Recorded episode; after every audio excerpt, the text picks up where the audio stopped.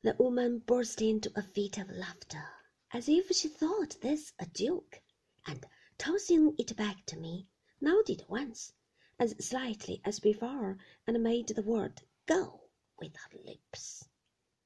Before I could obey, however, the tinker seized the handkerchief out of my hand with a roughness that threw me away like a feather, and putting it loosely round his own neck, turned upon the woman with an oath, and knocked her down.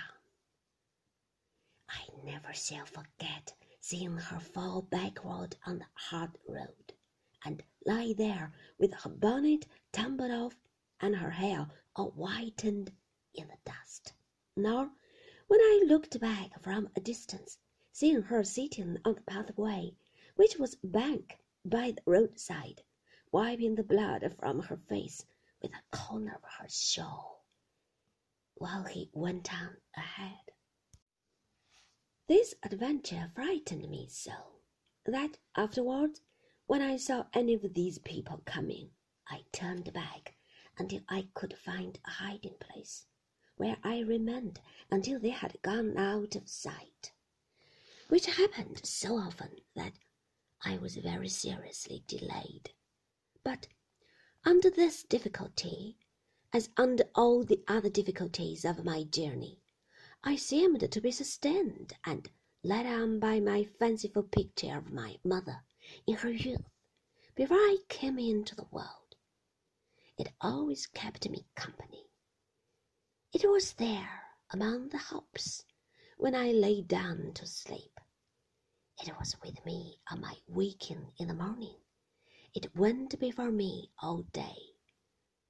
I have associated it ever since with sunny street of Canterbury, dozing as it were in the hot light, and with the sight of its old houses and gateways, and the stately grey cathedral, with rooks sailing round the towers.